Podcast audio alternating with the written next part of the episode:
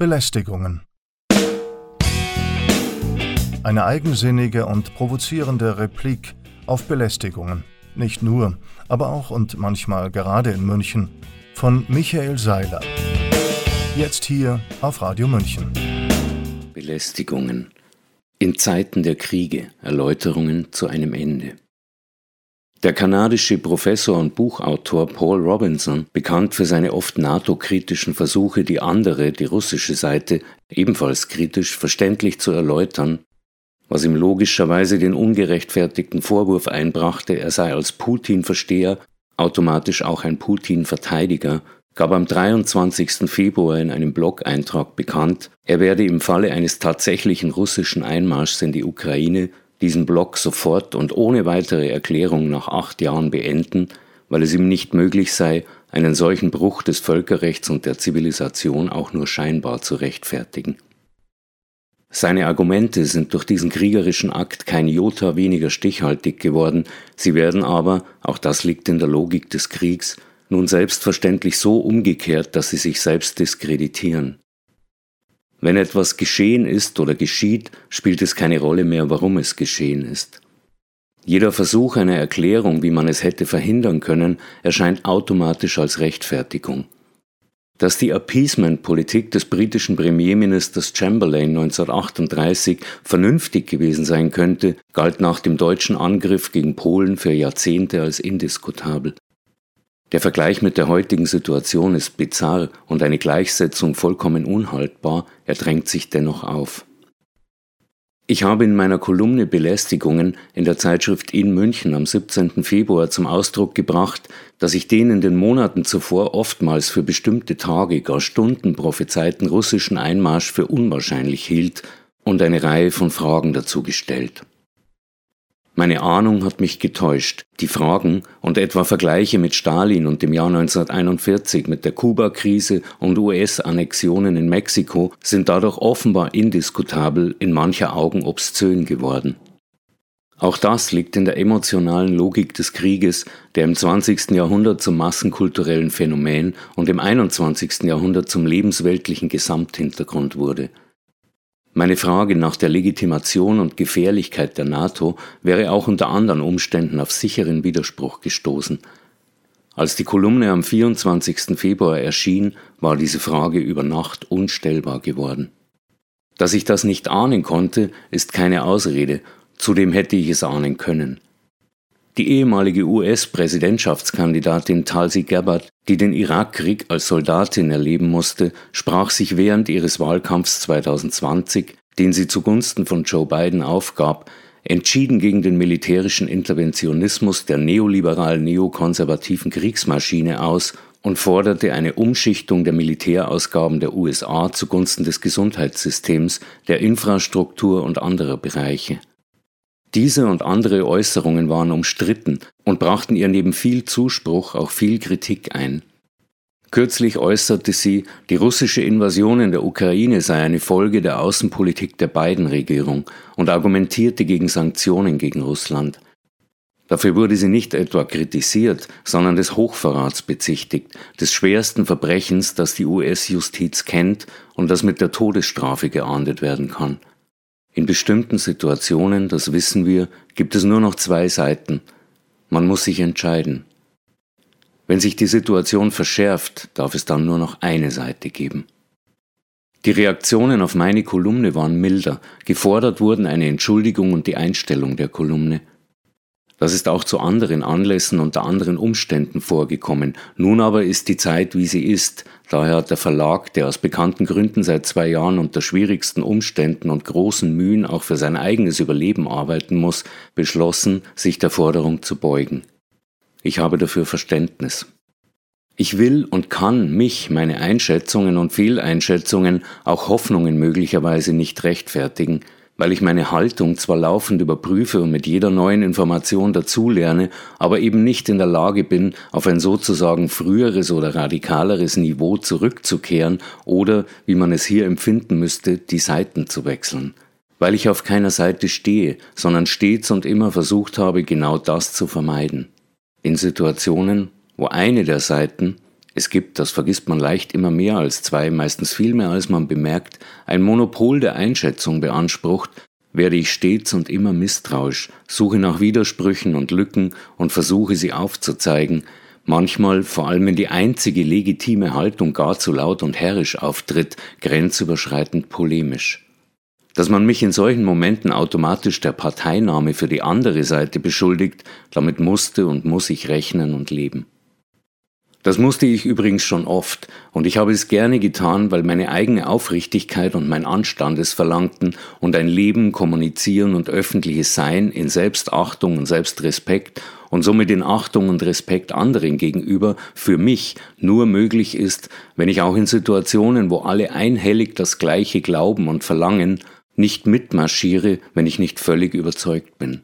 Ich bin selten völlig überzeugt, habe so gut wie kein Talent zum Glauben, sondern muss, und das kann auch ein persönlicher, vielleicht biografisch bedingter Defekt sein, forschen, recherchieren, Gegenargumente finden und den allgemein anerkannten Argumenten abwägend gegenüberstellen. Biografisch bedingt mag dieser Defekt deshalb sein, weil ich auf diese Weise immer wieder feststellen musste, dass an einhellig geglaubtem und mit Autorität als Wahrheit verkauften etwas nicht stimmt. Im Laufe der etwas über 25 Jahre, die meine Kolumne nun erscheint, waren dies fast unüberschaubar viele kleine und große Etwasse. Das liegt natürlich auch daran, dass es die im Titel festgeschriebene Grundmotivation der Kolumne war, auf Belästigungen hinzuweisen, die solchen Dingen entspringen, um die, die uns mit Falschheiten und Fehlern belästigen, möglicherweise wiederum ein bisschen zu belästigen. In Zeiten des Krieges, dessen erste Opfer Wahrheit, Wirklichkeit und nüchterne Abwägung sind, werden solche Belästigungen besonders virulent, und dann begibt man sich als vermeintlicher Anwalt einer Minderheit gegen die Mehrheit immer auf sehr dünnes Eis.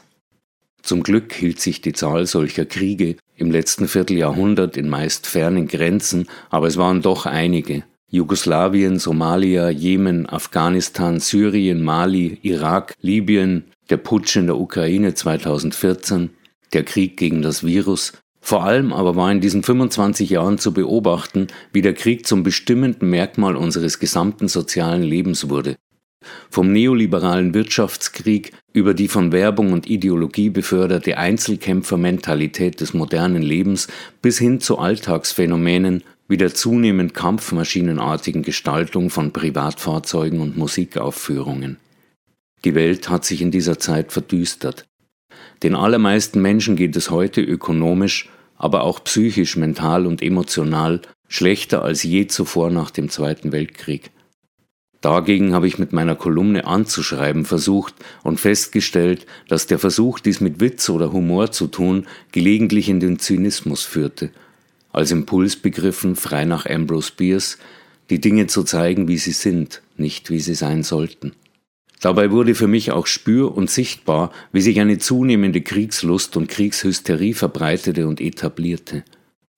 Der Ende der 90er aufkommende Haltungsjournalismus, der langsame Abschied von Nüchternheit, kontroverser Diskussion, dem sich nicht gemein machen, der nur noch scheinbaren Berichterstatter, die Einführung neuer Begriffe, Parolen und einschlägiger, runder Narrative für komplexe Gemengelagen, die nicht mehr hinterfragt oder tatsächlich in Frage gestellt wurden, das generelle Vermeiden von Fragen wie könnte es anders sein, könnte man es anders sehen, all das waren Merkmale einer zunehmend gereizten öffentlichen Diskussion, die immer weniger bereit schien, abweichende Meinungen und Bedenken auch nur zu tolerieren.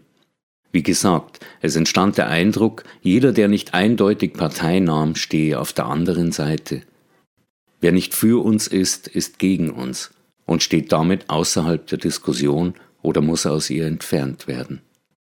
So wurden viele respektierte, auch geschätzte und angesehene kritische, abweichende Stimmen und Personen zu Renegaten und scheinbaren Desperados, die man nicht hören, deren Argumente, mögen sie noch so abwegig erscheinen, man nicht wägen, diskutieren, erwähnen darf, wenn man nicht selbst in Verdacht geraten möchte, abzuweichen. Wer die Predigt anzweifelt, fliegt aus der Gemeinde. Ich weiß, das ist polemisch und bitte um Nachsicht. Ich darf mich darüber im Grunde am wenigsten beschweren, weil ich mir diese Rolle ja selbst bewusst ausgesucht habe und das Risiko, auf der falschen Seite verortet zu werden, als Dummkopf, kaltherziger Partisan, Dissident, Ketzer, Defetist und Leugner bezeichnet zu werden, freiwillig und freudig eingegangen bin. Es schien mir wichtig, und es liegt mir fern, über die Cancel Culture zu klagen oder darüber, dass ich ihr zum Opfer falle. Dass eine Gesellschaft gespalten ist, erkennt man daran, dass es Lager gibt, denen Einzelgänger oft nicht zuzuordnen sind.